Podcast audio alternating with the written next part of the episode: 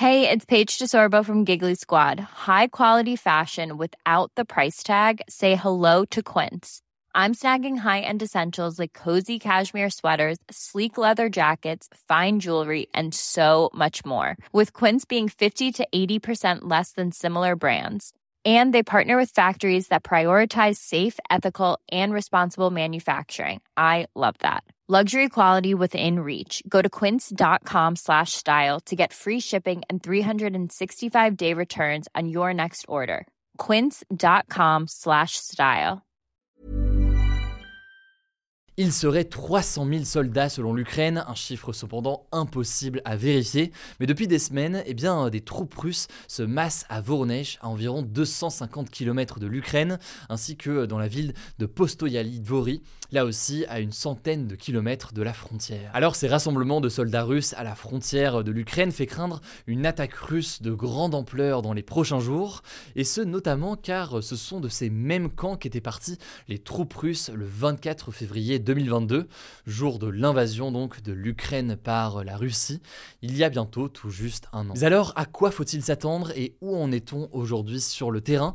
On va voir tout cela. Salut c'est Hugo, j'espère que vous allez bien. Voici donc le sujet à la une de ces actus du jour. Alors selon les autorités ukrainiennes, le président russe Vladimir Poutine voudrait marquer le coup à l'occasion des un an de l'invasion. Il faut savoir que euh, depuis plusieurs mois, la guerre était assez euh, figée, donc la ligne des combats évoluait relativement relativement peu. On peut noter éventuellement une contre-offensive ukrainienne début septembre et des reprises russes plus récemment, mais autrement, eh bien, ces derniers mois, la situation était pas mal figée. Alors concrètement, certaines sources indiquent que Vladimir Poutine voudrait s'emparer de l'intégralité des régions de Donetsk et Luhansk d'ici euh, mars. C'est donc deux régions qui sont situées à l'est de l'Ukraine et que euh, Vladimir Poutine revendique avoir annexé par référendum, mais dont une partie de ces régions ukrainiennes est encore de fait contrôlée par l'armée ukrainienne. Il y a d'ailleurs un signe qui pourrait montrer que la Russie voudrait accélérer son offensive, c'est que les combats se sont déjà intensifiés dans cette zone depuis le début de l'année, notamment grâce à l'organisation paramilitaire russe, les fameuses troupes Wagner, selon le ministère de la Défense britannique. Et puis il faut savoir que l'armée russe a déjà repris euh, du terrain à l'Ukraine. En effet, ce lundi, le président ukrainien Volodymyr Zelensky a évoqué officiellement une situation extrêmement difficile dans l'Est, notamment autour de la ville de Bakhmut qui est encore tenue par l'Ukraine, mais où les combats sont très importants ces derniers jours. Mais alors, comment l'Ukraine se prépare à affronter l'armée russe et surtout peut-elle réellement tenir? Bien déjà, ça ne vous a pas échappé si vous suivez euh, régulièrement ce format des actus du jour, que ce soit sur YouTube ou alors euh, en podcast. Le président ukrainien Volodymyr Zelensky réclame encore plus d'armes aux pays européens et d'ailleurs aussi euh, aux pays occidentaux plus largement, principalement euh, les États-Unis. Il réclame notamment euh, des chars MBT, ou ce que l'on appelle des chars de bataille principales, parfois appelés aussi euh, des chars de combat lourds. Alors, euh, plusieurs pays européens ont annoncé l'envoi de ces chars, c'est notamment le cas de l'Allemagne, du Royaume-Uni ou encore des États-Unis, ce qui a d'ailleurs beaucoup fait débat sur le fait de livrer de telles armes à l'Ukraine. On a eu l'occasion d'en parler sur ce compte. Cela dit, l'enjeu maintenant, c'est de savoir si ces premiers chars vont arriver à temps sur le champ de bataille pour faire face à une potentielle offensive de la Russie. Autrement dit donc, est-ce qu'ils pourront réellement être là avant euh, l'offensive russe? Là-dessus, je rentre pas dans les détails, mais l'Allemagne a annoncé que 15 premiers chars devraient arriver euh, de manière certaine fin mars, mais beaucoup d'autres pays restent flous autrement sur les dates de livraison de ces chars euh, aujourd'hui. Et le truc, c'est que tous les experts s'accordent à dire que eh bien, 15 ou même 30 ou 50 chars, eh bien, c'est probablement assez peu pour avoir un réel impact et faire face à l'offensive de la Russie. Vous l'avez compris, l'enjeu est donc de savoir déjà si la Russie va mener une offensive importante, mais aussi eh bien, si ces chars seront euh, suffisants. Là aussi, eh bien, tout cela fait euh, débat. Les Occidentaux ne sont pas certains de vouloir en livrer euh, plus que ça. On verra donc ce qu'il en est. Par ailleurs, il faut bien noter que, au-delà de la question de nouvelles armes, il y a aussi la question des munitions. L'Ukraine craint d'en manquer et donc ça fait aussi partie des discussions avec les pays occidentaux en ce moment.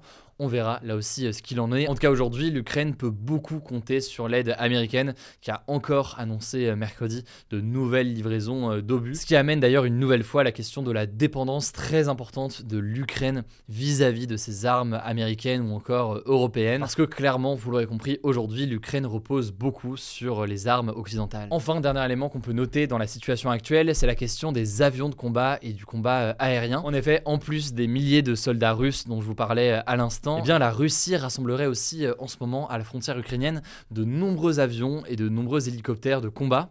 L'information vient d'informateurs occidentaux qui ont été cités cette semaine par le média britannique The Financial Times et ils expliquent que la Russie voudrait vraisemblablement aujourd'hui se tourner davantage vers des combats aériens, des combats aériens qui seraient donc importants et une nouvelle stratégie alors que les combats au sol peuvent être très usants. Et cela dit, pour nuancer tout cela et nuancer notamment cette question de date symbolique à l'occasion des 1 an et d'une offensive russe à l'occasion des 1 an, eh bien certains estiment, notamment les Américains, que cette contre-offensive pourrait arriver plus tard, notamment le temps que la Russie forme justement ces soldats qui sont actuellement présents à la frontière. Dernier élément qu'on peut noter du côté des services de renseignement norvégiens qui ont été cités par le journal espagnol El País, eh bien ces services de renseignement norvégiens affirment que la Russie mise aussi sur des forces de dissuasion nucléaire pour empêcher donc les Occidentaux de trop intervenir dans le conflit.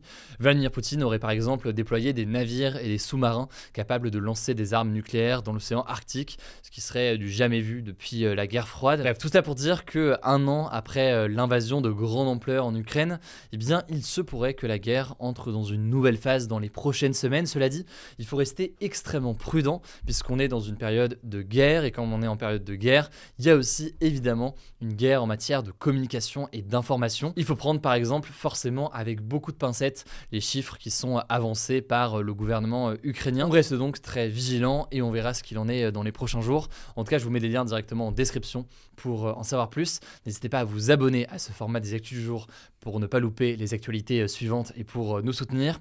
Et je vous laisse avec Blanche pour les actualités. En bref, je reviens juste après. Merci Hugo et salut tout le monde. Avant de commencer, je voulais juste vous dire qu'on parlera ce vendredi du train qui a déraillé dans l'Ohio aux États-Unis il y a plein de choses à dire là-dessus. Certains parlent d'un deuxième Tchernobyl. On préférait pas le traiter seulement en quelques secondes et donc bien approfondir le sujet. Ce sera donc demain à la une des actus du jour. On commence donc avec une première actu en France. Les députés de la NUPES, donc l'alliance des partis de gauche, ont décidé ce mercredi soir de retirer 90% de leurs amendements sur le texte de la réforme des retraites. Ces amendements, ce sont des propositions de modification d'un projet de loi. Mais alors, pourquoi ils ont fait ça? Eh bien, en fait, à cause d'une procédure accélérée qui a été décidée par le gouvernement, l'Assemblée n'a que jusqu'à ce vendredi pour discuter du texte, après quoi, voter ou pas voter, il passera au Sénat. Et le problème des amendements, c'est que ça rallonge les discussions. Du coup, ce mercredi, à deux jours de la fin des débats, seulement deux articles du projet de loi sur 20 avaient été votés. Et donc, l'objectif des députés de la NUPES, en retirant plus de 3000 amendements, c'est en fait d'accélérer les débats pour avoir le temps de discuter, mais aussi de voter l'article 7 du projet de loi, qui est au cœur de la contestation et qui prévoit le recul de l'âge légal de départ à la retraite de 62 à 64 ans. Au passage, vu qu'on parle de la réforme, une nouvelle journée de mobilisation a eu lieu ce jeudi partout en France, mais les grèves étaient beaucoup moins importantes que les précédentes. La prochaine grosse journée de mobilisation prévue par les syndicats, ce sera le 7 mars. On suivra ça. Deuxième actu, il n'a pas plu en France depuis plus de 25 jours et c'est un record en hiver depuis 1989 selon Météo France. Cette absence de pluie, elle est liée à un phénomène météorologique qui s'appelle un anticyclone et qui rend l'air très sec et qui fait qu'il n'y a pas de nuages et du coup pas de pluie. Alors même si on est content de voir du soleil en février, on va pas se mentir, cette absence de pluie n'est pas vraiment une bonne nouvelle. En effet, ça empêche les nappes phréatiques qui sont nos principales réserves d'eau douce de se recharger et ça provoque une sécheresse qui favorise les incendies cet hiver et pour l'été prochain. Troisième actu, on a du nouveau sur l'enquête lancée par le ministère des Sports sur la Fédération française de football, puisque les conclusions finales sont sorties ce mercredi et elles invitent le président de la fédération, Noël Legrette, à démissionner. Selon le rapport, les dérives du comportement de Noël Legrette, qui dirige donc la FFF depuis 2011, sont, je cite, incompatibles avec l'exercice de ses fonctions. Alors, il y a plusieurs choses qui lui sont reprochées, notamment ses prises de position publiques jugées déplacé, son son comportement inapproprié vis-à-vis des femmes placées sous son autorité, mais aussi sa consommation excessive d'alcool qui accentue selon le rapport ses propos parfois déplacés et injurieux. Alors la ministre des Sports Amélie Oudéa Castera a déclaré après la publication du rapport qu'elle souhaitait que Noël Legrette démissionne. De son côté, l'avocate de Noël Legrette a déclaré qu'il ne prendrait pas de décision sous la pression de la ministre. En tout cas, une séance extraordinaire du comité exécutif de la FFF va avoir lieu le 28 février pour tirer des conclusions de cette enquête et décider du sort de Noël Legrette. Les 14 membres de ce comité sont les seuls qui ont le pouvoir de le faire quitter son poste. Quatrième actu, en Espagne, les députés ont voté définitivement ce jeudi une loi qui crée un congé menstruel, ce qui veut dire que les personnes qui souffrent de règles douloureuses pourront demander un arrêt maladie signé par leur médecin traitant sans durée limitée. Et ce sera donc l'État qui financera ce congé. C'est marquant car c'est une première en Europe et selon le gouvernement espagnol de gauche, ça permet de briser un tabou. Des lois similaires existent déjà au Japon, en Indonésie ou encore en Zambie. Alors cette mesure a été majoritairement saluée mais aussi critiquée. Certains estiment en effet que ça pourrait être un frein à l'embauche des femmes car des employeurs pourraient vouloir éviter ce type d'absence et donc potentiellement embaucher des hommes à la place. Cinquième actu rapidement, c'est la fin d'une ère. France Télévisions, M6 et TF1 ont annoncé la fin de la plateforme Salto lancé en octobre 2020, dont il détenait des parts égales. Bon, cet arrêt, c'est pas vraiment une surprise. L'avenir de Salto était compromis depuis des mois, et notamment depuis l'échec fin septembre de la fusion entre TF1 et M6, auquel France Télévisions devait revendre sa part. Et puis plus globalement, Salto, qui était censé devenir le Netflix à la française, n'a pas eu le succès attendu, notamment à cause de son catalogue jugé peu attractif par beaucoup. Alors on sait pas exactement quand la plateforme sera officiellement fermée, mais beaucoup de médias évoquent le mois de mars.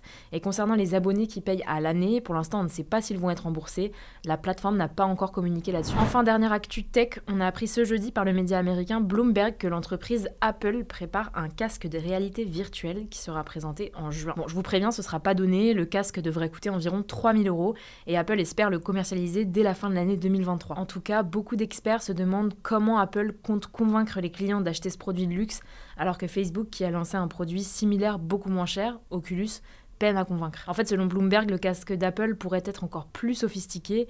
Il serait possible par exemple de naviguer juste avec les yeux et les mains sans manette, en fixant un point avec les yeux et en faisant des pincements de doigts. Ce sera possible grâce à des caméras disposées un peu partout sur le casque. Voilà, c'est la fin de ce résumé de l'actualité du jour. Évidemment, pensez à vous abonner pour ne pas rater le suivant, quelle que soit d'ailleurs l'application que vous utilisez pour m'écouter. Rendez-vous aussi sur YouTube ou encore sur Instagram pour d'autres contenus d'actualité exclusifs. Vous le savez, le nom des comptes, c'est Hugo Décrypte. Écoutez, je crois que j'ai tout dit. Prenez soin de vous et on se dit à très vite. Even when we're on a budget, we still deserve nice things. Quince is a place to scoop up stunning high-end goods for 50 to 80% less than similar brands. They have buttery soft cashmere sweaters starting at $50, luxurious Italian leather bags, and so much more.